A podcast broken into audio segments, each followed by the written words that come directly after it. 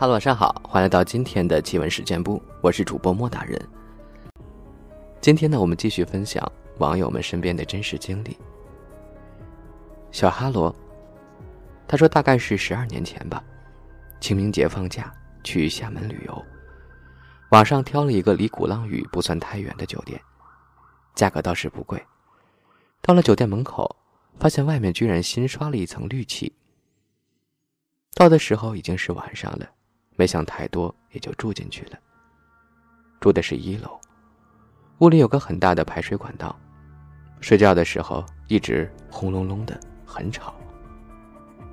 勉强睡着了，不知过了多久，突然就醒了，似真似幻的，侧着睡，一睁眼发现。大床房的右侧，躺着大概是爷爷奶奶加个小孩也侧躺着，直勾勾的正看着我呢，没有其他表情。现在想想挺诡异的，我也不害怕，就是突然很生气的破口大骂：“这床这么小，你们躺这儿我咋睡呀？”然后对方依然没有变化表情。还是这么盯着我。后来我气呼呼的又睡了。醒了，看了看手机。凌晨零点十分左右。清明节和七月半和平时是不太一样的。大概是一六年吧。当晚自己在家睡觉，迷迷糊糊的听见有风铃声，然后大概我的魂儿。就主动走出了卧室，来到了客厅看看。看见有两个黑炭色的小孩，或者说是小鬼吧，一个刚进屋，一个在屋外。我这人不算迷信，家里请了一个纸菩萨放在门口辟邪，可能道行浅的那个进不来吧。然后有点不可思议的，我主动就和那个进来的打了起来。怎么打的我就不说了。再后来。我就被我媳妇儿推醒了。她睡得不熟，发现我身体一直抖，甚至开始吐白沫了，就使劲摇晃，把我晃醒了。当时心有余悸，应该是打不过吧。从那以后，我就特别忌讳风铃的声音。我发现自己遇到这类事情发生的时候，不是恐惧害怕，而是愤怒和暴力。当然。过后回想起来，会后怕。还有些奇怪的故事。我有个奶奶，不过和我没有血缘关系，是我父亲的养母。有一天晚上，我在睡觉，迷迷糊糊的，不受控制就坐了起来，就是胳膊被拉坐起来，我躺下去又被拉起来，然后看见我奶奶在床尾。没说啥话，估计说了我也听不到吧。然后画面就没了。过了没几天，父母电话来说他突然就痴呆了，但是人体机能什么的都还在。我才相信肉体和灵魂这一点。也许那一天，他的灵魂就走了。老人家半年后去世，后来几年我倒是经常在梦里遇见他。有一次。他见到我似乎很意外，问：“怎么你父亲呢？他怎么没来？”我说：“他好着呢，我路过。”老人家生前脾气很差，人缘也差，我也不知为啥他老来找我。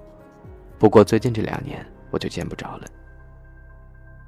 还有，我是真的相信征兆和心血来潮这种事儿的。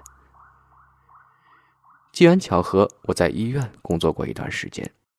医院这个地方有太多的生老病死了，很多人认为灵异，开始没接触不觉得，后来发现，有的地方真的很奇怪。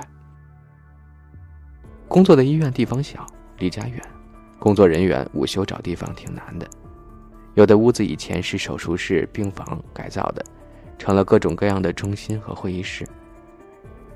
科室新来的几个同事就找了一间没人站的会议室。在这里，中午午休打个盹儿。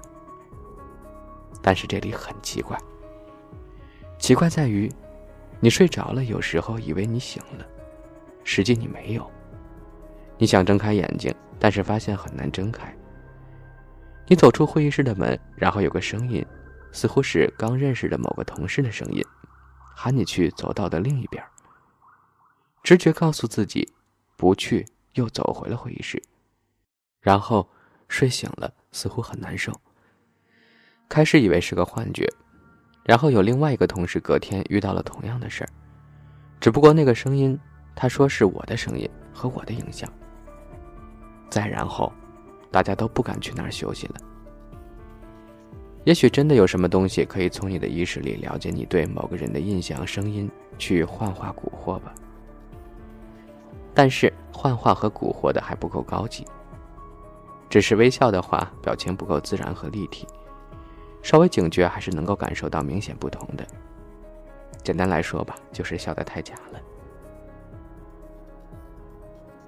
这个故事应该是我人生目前为止最危险的一次经历了。大学刚毕业，分配在单位的破旧宿舍暂住。宿舍是旧办公室改造的，只有十多平米，内装只有一个窗户、一张床、一个吊顶电扇，环境脏乱差，非常糟糕。我当时住在二楼。某个周末的下午，我跟几个朋友去 KTV 唱歌。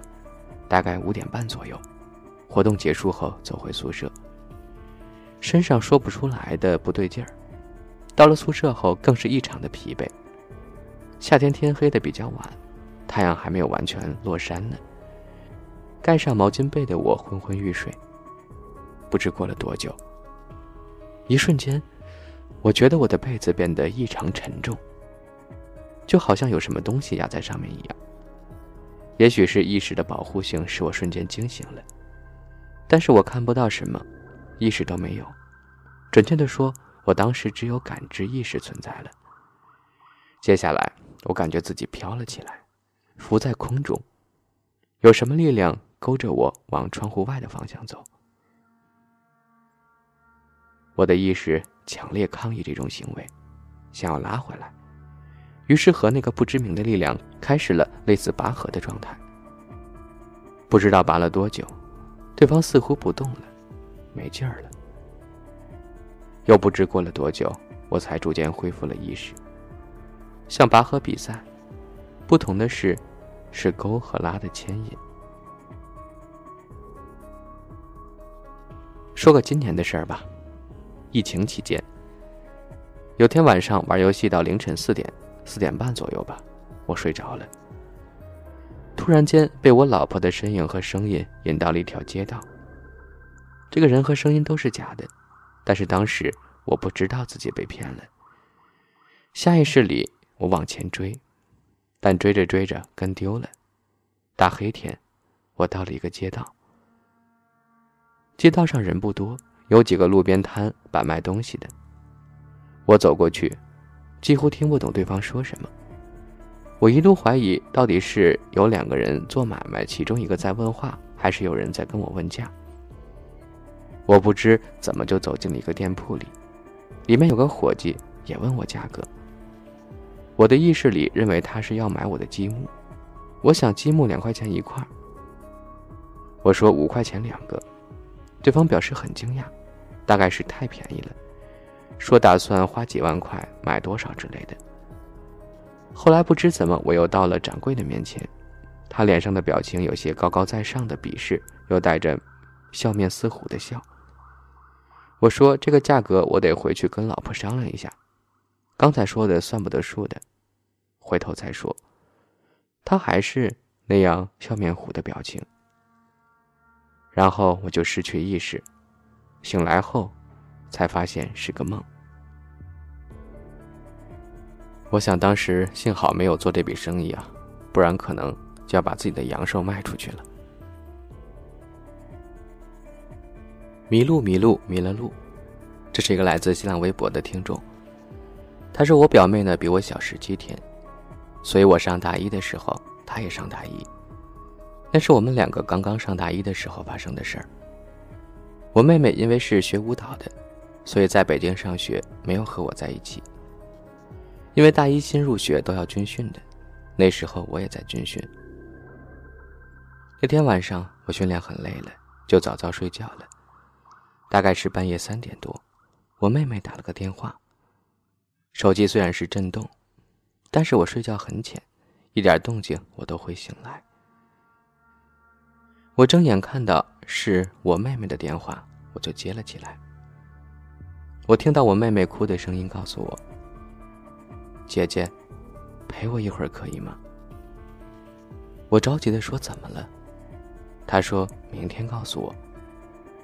我就一直没睡，陪着她，等她睡着。第二天午休时，我打电话问她怎么了，她告诉我：“姐，昨晚我被鬼压床了。”她说自己睡得正熟，就觉得一下不能动了，呼吸都困难，但是可以睁开眼。睁开眼睛，她在下铺，她看到一个女的，很年轻。和我妹妹一般大，虽然看不清五官，但是可以看到那个女的侧坐在她的小腿上。我妹妹说，感觉不到一丝重量。那个女的就侧坐着看着她，五官完全看不清，就像一团黑黑的雾气，但是就是能感觉到她看着自己。我妹说，刚开始她特别害怕。后面不知什么时候，这个女的消失了。消失之后，我妹妹就可以动了。她就用被子蒙住头，给我打了电话，让我陪她。后来我因为就在本地上大学，就回姥姥家，让姥姥缝了一个红色布做成的三角形的东西，里面塞了一张从神婆那儿求来的符纸和一截小桃木。我拿到了以后，给我妹妹邮了过去。她就一直放在枕头下面。军训完了，我妹他们就换了宿舍，之后再没遇到过类似的事儿了。还有一个就是我还在上大学时，可能是个梦吧，但是挺真实的。我记得我在上铺，我们宿舍四个人，因为是军训宿舍，没有上床下桌，后面才换的。我们宿舍妹子睡觉很沉，那天晚上。我只记得我在上铺睡觉，突然听到一个中年男人一直在说话，听得清楚，但听不懂他在说什么，只知道他在不停的说话。我因为面冲墙睡，就只听到声音在背后。当时真的很累了，又想回应他，让他闭嘴，我有点暴脾气，然后转过身。我记得这个男人特别高，高的离谱，头都快顶到风扇了。我当时太累了，也很气被吵醒，就半眯着眼说了句：“别吵了，烦死了，要死呀！”然后他就不说话了，我也睡着了。第二天醒来，我才意识到，不对呀，女生宿舍这个男人声音是谁呢？我还问了宿舍其他的妹子，是不是半夜起来和我说话了？他们都说我有毛病，谁没事半夜起来，站在床头和你讲话呀？这时候我才有点怕了。不过也感谢我的胆子大吧，可能真的从小不太怕这些。还有一件事儿是我上大三的时候，那年十月一放假后发生的事儿。我们楼下宿舍也是四人间，三个妹子关系比较好，还有一个因为太乖，可能和其他三个玩不到一块儿，就被其他宿舍的人给孤立了。十月一假期比较长，休假回来那个被孤立的妹子，其他三人都没回来。他们三个家长也都报警了，也没找到，好像。大概都到了快放寒假的时候。被孤立的那个妹子一个人在宿舍看书，然后有人敲门。大概是晚上九点半吧。然后她打开门，其中一个妹子回来了，看着挺正常，就是有点精神恍惚。简单的和那个消失很久的妹子打了招呼，那个妹子也没理他。然后，消失很久的妹子开始梳头，也没对着镜子。梳完头就趴在地上找东西。这个被孤立的妹子有点怕了，想出去，但是那个女孩又一直在门口的位置。他问了句：“你这是在干嘛呢？”那个妹子没有理他，就一直说：“我的头发呢？我的头发呢？找了一晚上头发。”第二天，那消失的三个女生的家长来了学校，才知道这三个女生是被网友骗到了甘肃的某个地方，染上了毒品。其他两个消失的女孩就在学校附近的小宾馆里。当然，这三个女生被开除了。有时候，人比鬼怪可可怕多了。三个妹子在学校附近的小宾馆吸毒，所以一直找不到她们。那个突然回宿舍的女孩，估计是吸食毒品过量，出现了幻觉，才回到宿舍找头发的。